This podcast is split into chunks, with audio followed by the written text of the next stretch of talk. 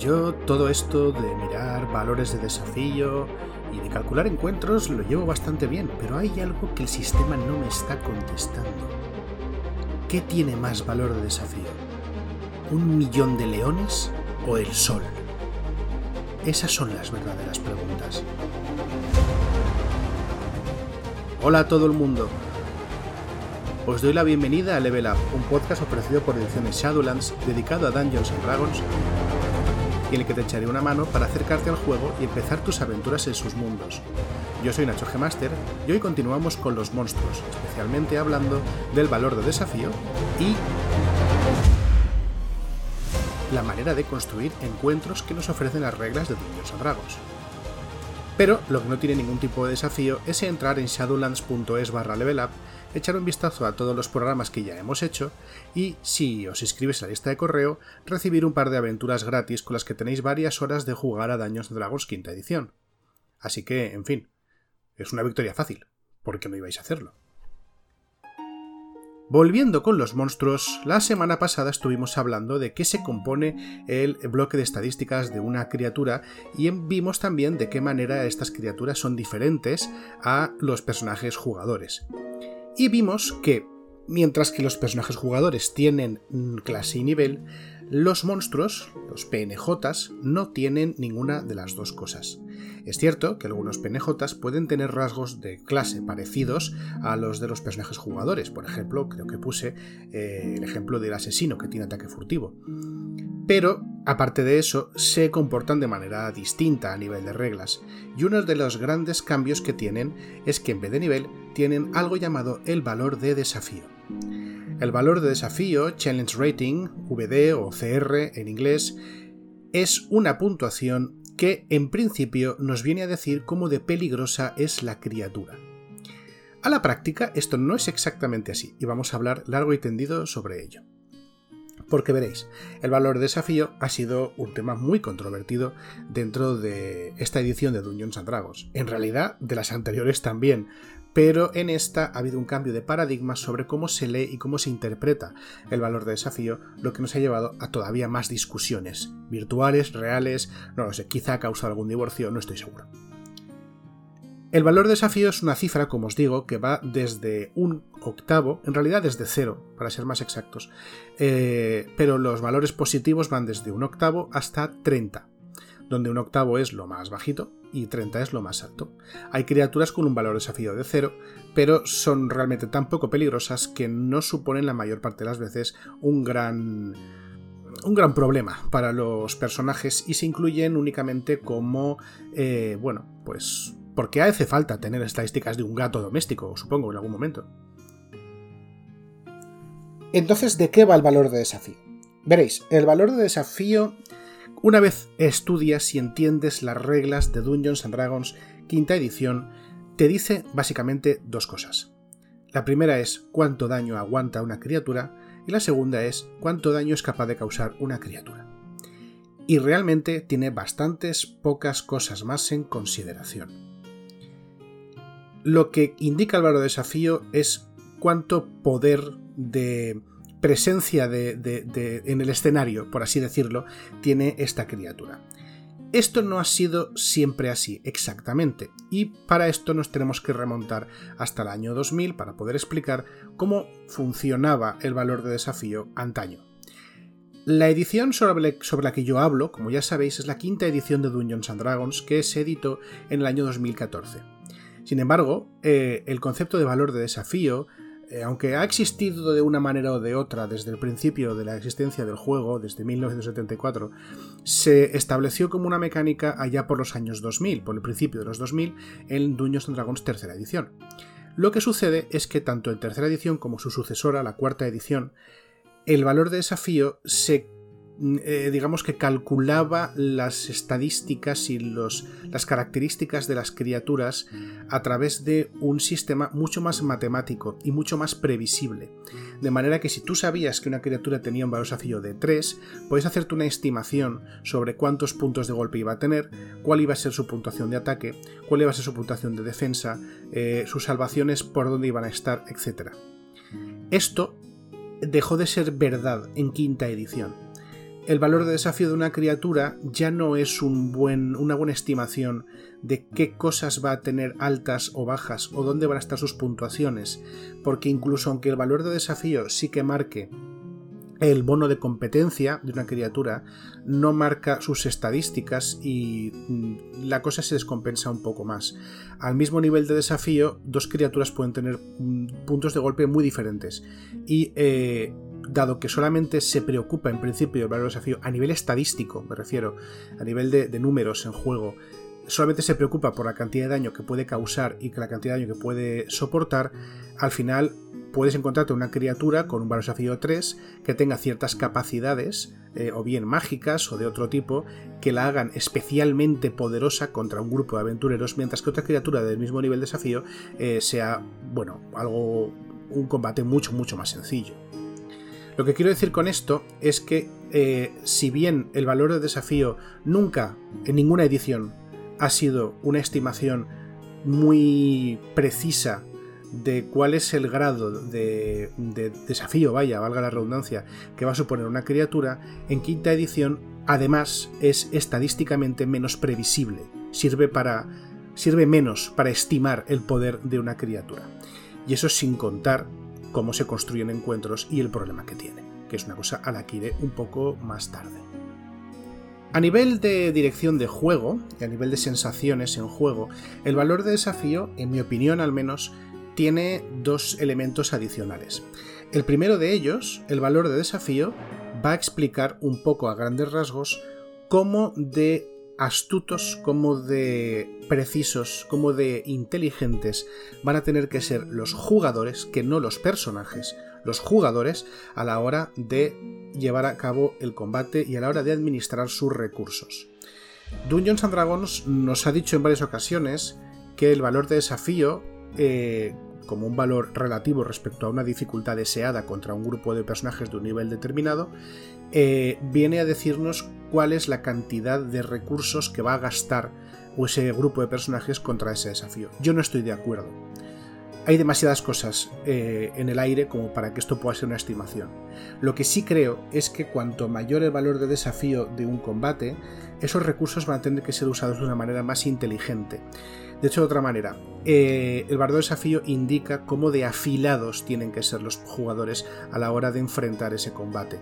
Un grupo de personajes de nivel 3 que se enfrenten contra una criatura de nivel 3 probablemente tengan un combate más o menos desafiante, pero cuando lo hagan contra una criatura de nivel 5 van a tener que usar sus recursos de una manera muchísimo más eficiente e inteligente porque mm, van a necesitar eh, librarse de esa amenaza antes de que esa amenaza se libre de ellos, dado que está por encima de, su nivel. Eh, y esto nos lleva a la segunda parte. Lo que también creo que hace el nivel de desafío de una criatura es decirle a un grupo de aventureros tienes que ser así de alto para montar, como si fuese una atracción de feria. Cuando un grupo de personajes se enfrenta a una criatura de un determinado nivel de desafío, eh, se puede encontrar con que no disponen de ciertos recursos para eh, verdaderamente intentar derrotar a ese tipo de criatura. En algunos seres es bastante más... Em, más claro que en otros, ¿no? Eh, por ejemplo, hay criaturas que son inmunes o son muy resistentes al daño no mágico. Eso quiere decir que un grupo de aventureros que no disponga de fuentes mágicas de daño eh, fiables lo va a tener muy difícil para enfrentarse a esa criatura mientras que un grupo de un nivel un poco superior que ya haya desbloqueado ciertas capacidades de sus clases de personaje o haya tenido acceso a más tesoros y haya tenido la oportunidad de comprar armas mágicas, probablemente tenga mucho más sencillo derrotar ese tipo de criatura. Hay criaturas que son muy específicas en esto. Por ejemplo, los Rakshasa son un tipo de infernal que son inmunes, directamente inmunes a mucha magia de nivel bajo.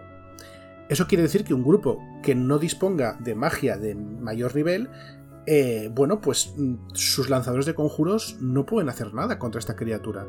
Pueden, bueno, pegarle bastonazos o disparar con una ballesta, piu piu. Pero no pueden usar su magia contra este ser porque es inmune a ella. Eh, entonces, eh, ahí está poniendo un dintel muy específico de tienes que ser así de grande para poder montar en esta noria. Eso es para mí para lo que sirve valor de desafío. Es una manera de decirle al director de, juego, al Dungeon Master, eh, mira, cuando estás usando una criatura de, de, desafío 3, quiere decir que un grupo de menos de nivel 3 va a tener un grupo, ojo, eh, de menos de nivel 3, lo va a tener un poco crudite para pegar una paliza a este bicho.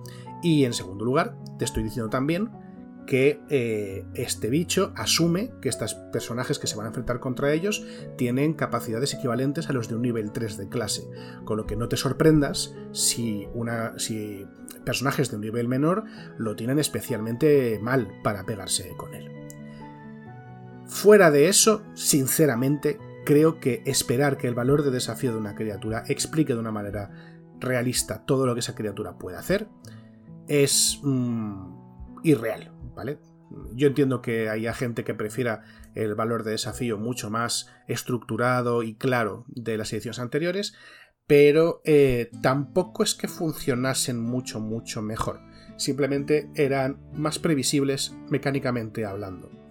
Así que ya sabéis, cuando veáis el valor de desafío de una criatura, os podéis imaginar que esa criatura es un, es un desafío mm, eh, desafiante, vaya, valga la redundancia, eh, para un grupo de personajes de ese nivel equivalente.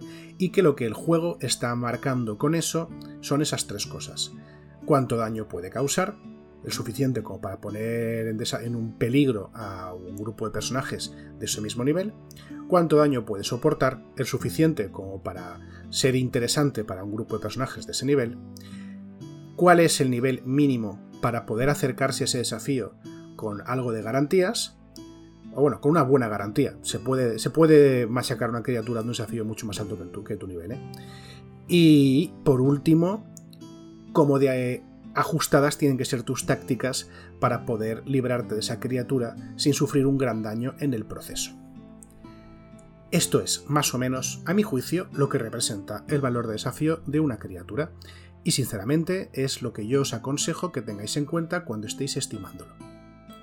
Después de esta amplia parrafada que me acabo de pegar, me gustaría hablaros de las mecánicas que tiene Dungeons and Dragons quinta edición para construir encuentros y que está muy muy relacionado con el valor de desafío de las criaturas. Dungeons and Dragons quinta edición hasta la fecha nos ha dado, al menos que yo sepa, no uno, sino tres sistemas para construir encuentros, porque probablemente el primero no fuese demasiado bueno. Yo no voy a poder desgranar todo lo que quisiera estos sistemas aquí, porque no están dentro de eh, la política de juego abierto y de contenido abierto de Wizards of the Coast. Eso quiere decir que, en principio, en principio, yo creo que no habría mucho problema si yo me pusiese aquí a destriparlas, estas mecánicas, pero prefiero curarme en salud, dado que el podcast no es mío, vaya. Entonces, eh, voy a comentarlas un poco por encima, diciendo también dónde podéis encontrarlas para echarle un buen vistazo y entender mucho mejor lo que estoy diciendo. Entendedlo como una especie de, oye, esto está aquí funciona de esta manera, échale un vistazo si te interesa.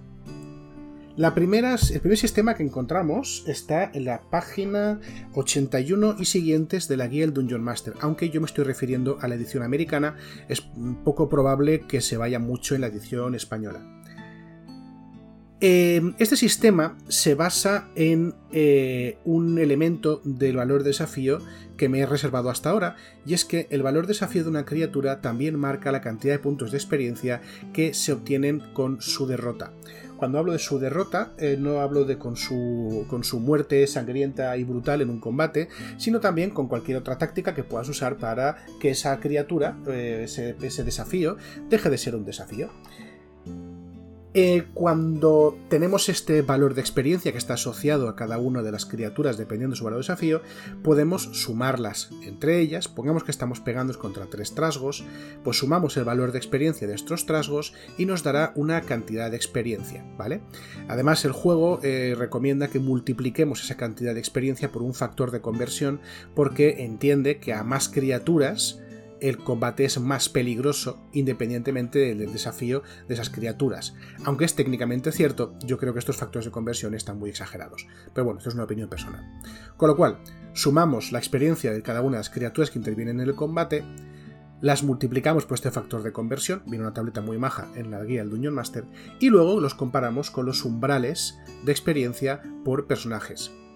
hay otra tablita que eh, nos dice cuántos, eh, asumiendo un grupo de 3 a 5 personajes jugadores, eh, nos permite cruzar por una parte el nivel medio de este grupo de personajes y por otra parte nos permite cruzar también cuatro categorías de dificultad del encuentro. Fácil, medio, difícil y mortífero o mortal, como lo queráis ver. Cuando tengamos la experiencia de esos tres goblins multiplicados por el factor de conversión, ese número lo comparamos con las cuatro columnitas correspondientes al nivel del el grupo de personajes que está jugando con nosotros. Pongamos... Esto me vais a hacer... Mira, no lo he pensado, pero creo que voy a calcular de verdad en directo la dificultad de estos cuatro goblins. Así que voy a buscar sus estadísticas. Va a ser un momentito solo. Vale, ya los tengo aquí. Veréis, eh, según el manual de monstruos, los trasgos, los goblins, tienen cada uno un desafío de un cuarto, lo que les corresponde 50 puntos de experiencia. Como son 3, lo multiplicamos por 3. Esto es sencillo, ¿verdad? 50 por 3 son 150 puntos de experiencia. A su vez, la tabla de, factores de conversión por número de criaturas nos dice que 3 eh, goblins, eh, como son 3, tenemos que multiplicar esa experiencia total por 2. Así que de 150 pasamos a 300 puntos de experiencia. Pegarse contra tres goblins tiene un valor convertido a nivel de desafío de 300 puntos de experiencia. Ahora nos vamos a eh, la tabla de umbrales de experiencia por personaje. Vamos a suponer que nuestro grupo está compuesto por cuatro personajes de nivel 1, ¿de acuerdo? Cuatro personajes de nivel 1 supone que eh, en esta tabla encontrarán fácil un desafío de 100 puntos de experiencia, encontrarán difícil un desafío de 200 puntos de experiencia, medio, perdón, de 200 puntos de experiencia, y encontrarán eh, difícil un desafío de eh, unos 300 puntos y mortal uno de 400 puntos. Teniendo en cuenta que los 300 puntos que nos dan este grupo de goblins cae entre el encuentro medio y el encuentro difícil, podemos estimar que 3 goblins son un encuentro medio para cuatro personajes de nivel 1. ¿Vale? Tiende un poquito hacia lo difícil, pero se queda en el medio, con lo cual podemos decir que es medio. Veréis que esta manera de calcular encuentros es un poquito Mm, enrevesada, ¿no? Tiene muchos pasos. La primera, eh, tienes que saber cuántos monstruos vas a usar, eh, calcular la experiencia de los monstruos sumada, multiplicar pues factor de conversión dependiendo del número de monstruos total que haya en el encuentro, y luego irte a la tabla de experiencia por nivel, multiplicarla por el número de personajes que hay en la party y luego comparar, ¿vale? Hay, hay, algunas páginas que hacen esto mucho más sencillo. Se me ocurre Cobalt Fight Club, que es el que uso yo y que le mandaré a Joaquín el enlace para que podáis echarle un buen vistazo porque permite estimar rápidamente el nivel de, dificultad de un encuentro. En todo caso, cuando hablo de un nivel de dificultad, también cogedlo con pincitas, porque hay muchas cosas que afectan al nivel de dificultad de un encuentro.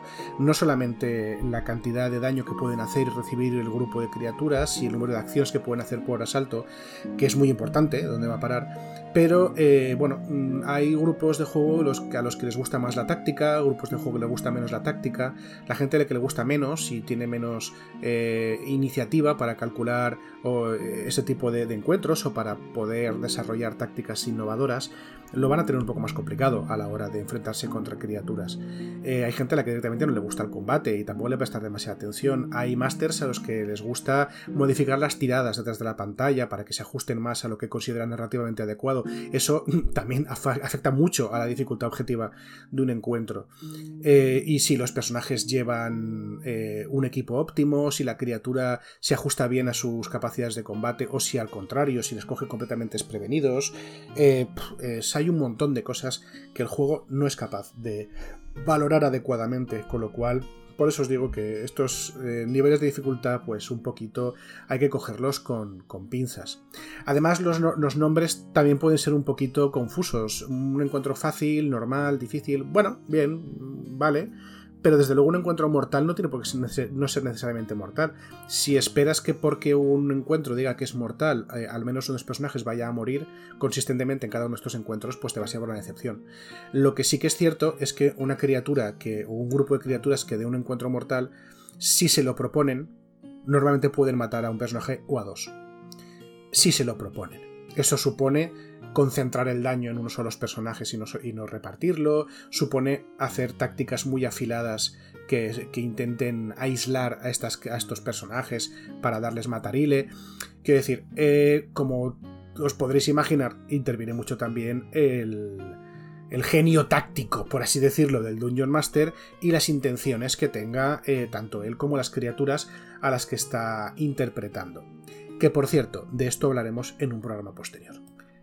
La segunda y tercera eh, manera de gestionar encuentros las encontramos en este utilísimo libro que es la Guía del Shanatar para todo. Libro que si os gusta Dueños Andagos quinta edición no puedo dejar de recomendaros por muchas razones, una de las cuales es esta. Estos, mm, estas maneras de, calcular encuentros son algo más sencillas que la que acabo de explicar. Aún así no son sencillas y además de eso puede que no funcionen tan bien como vosotros queréis, porque son más abstractas. Siendo más abstractas quiere decir que son menos precisas. Y si anterior, el anterior sistema que he explicado ya se os quedaba corto por este motivo, pues este no va a ir mucho mejor. El primero mm, nos hace diferencia entre el sistema para, enfrentar a una sola criatura contra un grupo de aventureros, eh, siempre teniendo en cuenta que asume, las reglas asumen que son de 3 a 5 aventureros, y eh, el segundo subsistema lo que hace es calcular eh, una relación entre diversos monstruos contra un grupo de aventureros. esto tiene varios pasos. El primero sería Mm, echar un vistazo a vuestros personajes, ¿vale? Eh, ver cuáles son sus niveles, de, sus valores de ataque, el daño medio que pueden causar, daño máximo que pueden causar, los puntos de golpe máximo que tienen, cuáles son las dificultades de sus lanzamientos de conjuros o de sus aptitudes especiales de clase, es decir, tener ciertos números en mente que serán necesarios para ajustar el encuentro un poco más adelante. En segundo lugar, tenemos que eh, determinar si queremos lo que he dicho antes, si queremos enfrentar al grupo contra una sola criatura muy poderosa o contra un grupo de criaturas menos poderoso. El tercer lugar, eh, aquí es cuando la matan y aquí es cuando tenemos que dividir eh, este subsistema. Vamos a hablar primero de las criaturas que se enfrentan solas a un, a un grupo. Estas criaturas eh, normalmente van a tener un, o sea, un, bloque de estadísticas suficiente como para poner en peligro a un grupo entero. No siempre lo logran, es uno de los grandes defectos que tiene el combate en Dungeons and Dragons, pero eh, bueno, al menos su diseño lo intenta. Siempre que estéis intentando, estáis, perdón, enfrentando a una criatura de estas características contra un grupo de aventureros, ¿vale? un solo monstruo para muchos aventureros, yo os recomiendo fervientemente que uséis criaturas legendarias. Y si una criatura no es legendaria, la legendarizáis. Le metéis acciones legendarias y acciones de guarida y lo que haga falta, porque es que lo vais a notar mucho en, el, en cómo se comporta el combate posteriormente. Eh, la guía de Shanatar nos da una tablita en la que cruzan el nivel de los personajes con eh, tres columnas que nos dicen cuál es el tamaño del grupo de aventureros. 6, 5 o 4 aventureros. Cuando cruzamos el nivel con el tamaño del grupo de aventureros, nos da una cifra. Esa cifra va a ser el valor de desafío de esa única criatura que se va a enfrentar al grupo para tener un combate desafiante. Si subes ese valor de desafío, el combate será más complicado. Si lo bajas, será más sencillo. Por ejemplo, un grupo de 5 personajes de nivel 1 encontrará desafiante a una sola criatura de valor de desafío 2, mientras que ese mismo grupo a nivel 10 encontrará desafiante a una sola criatura de valor de desafío 13. Esto es lo que nos dice la tabla. Ya veréis que luego tenemos que ajustar un poquito eh, el tema cuando lleguemos a el momento de elegir a los enemigos en concreto. Más tarde tenemos, bueno, más tarde, la página siguiente, vaya, tenemos eh, una serie de tablas que nos hacen referencia a eh, qué pasa cuando enfrentamos a ese mismo grupo de aventureros con varias criaturas. Y eh, lo que tenemos que cruzar, en este caso, es el nivel de personaje con el valor de desafío deseado de las criaturas con las que nos vamos a enfrentar. De nuevo, si cogemos eh, la primera de estas tablitas y vemos que los personajes de nivel 1 comparados con criaturas de valor de desafío de 1 octavo a 6. Y vemos lo siguiente. Nos dice la tabla que un solo personaje de nivel 1 puede enfrentar de una manera desafiante a dos criaturas de valor de desafío 1 octavo, o a una sola criatura de valor de desafío un cuarto. Pero, cuando personajes de nivel 1 se enfrentan contra, contra criaturas de nivel 1 medio, tres personajes de nivel 1 desafían o se encuentran desafiante luchar, a una luchar contra una criatura de nivel 1 medio. Y cinco personajes de nivel 1 se eh, encuentran desafiante luchar contra una sola criatura de desafío 1. Esto lo hace la tabla a través de eh, una serie de números emparejados, eh, rollo 1, 2.2, 1, 2, 1, 1, 3, 1, 5, 1, ¿vale? ¿Para qué es esto importante? Esto, esto es importante porque cuando estemos eh, calculando qué criaturas y de qué valor de desafío queremos meter, podemos saber a cuántas criaturas de un valor de desafío eh, determinado eh, corresponde cada personaje de ese nivel determinado. De forma que podamos ir construyendo el encuentro haciendo elecciones de esta manera. Si tengo tres, eh, si quiero meter un ogro con un grupo de trasgos, primero tengo que saber que un ogro que tiene un valor desafío 2 es un encuentro desafiante para cuatro personajes de nivel 3, según nos dice en esta tabla, con lo cual ya sabemos que estos trasgos de más van a ser un problemita. No obstante, los trasgos tienen un valor desafío un cuarto, así que según la tabla sabemos que eh, cada personaje de nivel 3 puede encargarse de al menos dos trasgos. Así que podríamos ajustar un poquito y meter un par de trasgos con el ogro sabiendo que estamos haciendo un desafío más complicado de lo que la tabla nos recomienda. Pero oye, que aquí hemos venido a jugar, maldita sea. El siguiente paso que nos quedaría es elegir a estas criaturas. Ahora que ya sabemos cuál es el valor de desafío aproximado que nos podemos meter en este combate y cuál va a ser su resultado más probable o el nivel de sensación de peligrosidad que nos va a dar el combate, lo que podemos hacer es eh, decidir qué criaturas vamos a meter. Y para eso volvemos al punto anterior, al punto 1, donde y echamos un vistazo a esos valores de ataque, de daño, de clase de armadura, de dificultad y de puntos de golpe que presentan los distintos personajes que componen el grupo de aventureros al cual queremos matar, digo, desafiar. Eh, ¿Por qué? Muy sencillo, porque, como os he dicho antes, al mismo valor de desafío no corresponden las mismas características para una criatura. Eh, puede pasar muchas veces, y de hecho sucede, que para el mismo nivel de desafío dos criaturas sean drásticamente distintas. Entonces es interesante echar un vistazo a las capacidades especiales de cada criatura para ver si se ajustan bien a esas capacidades que tiene un grupo de aventureros. Para que el combate no, es que tenga la dificultad que queremos, sino que dé la sensación que queremos que dé. Eh, porque hay una cosa muy importante sobre el valor de desafío y todos estos sistemas de gradación de combate. Esto no se trata de hacer combates equilibrados. Esto no se trata de hacer combates sencillos para los jugadores. Se trata de hacer combates que nos den la sensación que queremos que tengan. Se trata de ganar control sobre el tipo de desafío que van a enfrentar los personajes. Si tú quieres hacer un, un, desafío mortífero contra criaturas muy peligrosas, adelante, hazlo.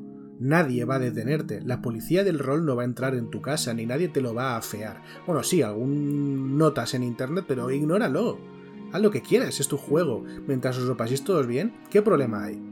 La cuestión es que hay algunos directores de juego, en los que me incluyo, que les gusta tener cierta capacidad de previsión sobre cómo va a salir un encuentro o cómo lograr ciertas sensaciones, porque no todos los encuentros tienen por qué tener eh, esa sensación de, oh Dios mío, vamos a morir, estamos contra la espada y la pared. Hay gente que así lo prefiere, no es mi caso. Creo que hay combates para todo que tienen, eh, bueno, tienen muchas posibilidades y se puede explorar eh, las que sean, las que sean necesarias para ajustarla a la aventura que estás jugando y al momento en el que os encontráis. Y después de esto vamos a hablar de la, el último sistema, que en realidad es muy sencillo. El último sistema es una tabla muy simple en la que cruzamos el nivel de, los personajes, el nivel medio del grupo de personajes que están jugando, con, eh, cuatro, con tres columnas, perdón, eh, dependiendo de si queremos enfrentar al grupo contra un monstruo, dos monstruos o cuatro monstruos, ¿vale? Ya está. Si por ejemplo tenemos un grupo de personajes de nivel 3, esta tabla nos dice que si le vamos a sacar solamente un monstruo para un, encuentro desafiante, que ese monstruo tenga un valor de desafío de un medio. Si queremos sacar cuatro, dos monstruos que sean de valor de desafío un cuarto, y si queremos sacar cuatro monstruos que sean de valor de desafío un octavo. Sencillo. Mm, un poco. se queda un poco corto, en mi opinión, pero sencillo. Porque antes, por ejemplo, en la misma tabla hemos comprobado que una criatura de valor de desafío 2 también era un encuentro desafiante para cuatro personajes de nivel 3. Eh, y aquí no se recomienda poner una criatura de nivel de desafío un medio. Bueno, vale, de acuerdo. Eh, como siempre, estas tablas son orientativas. Si quieres poner algo más complicado, pues ponlo, sabiendo sin embargo que vas a pasar de un encuentro desafiante a un encuentro difícil o incluso un encuentro mortal. Y llegado a este punto, que ya eh, está la musiquita de Joaquín cerca, eh, simplemente os quiero decir, cuando estiméis la posibilidad de que un encuentro sea difícil, mortal o lo que sea, tened en cuenta dos cosas. La primera, ¿Puede un personaje acabar con una criatura de un solo golpe afortunado? Si es así, tened en cuenta que el, primer asalto de combate puede perfectamente eh, resultar en la derrota de la mayoría de la fuerza enemiga. Tened en cuenta si esto es lo que queréis, si esta es la sensación que queréis que el combate tenga. Por el contrario, ¿puede una criatura acabar con un aventurero, no matarlo, pero sí tumbarlo, derrotarlo, con un golpe afortunado, si es así, tened en cuenta que el primer asalto de combate puede poner en serios apuros al grupo de aventureros. Considerad si esa es la sensación que queréis que dé el combate. Porque, queridos y queridas míos, de esto es de lo que vamos a hablar en el siguiente episodio, de cómo construyo yo mis combates y eh, con qué principios y con qué eh, técnicas mm, lo hago, ¿vale? Me va a costar porque no me gusta dar consejos, pero bueno, creo que esto puede ser útil para mucha gente. Así que con esto os cito aquí la semana que viene.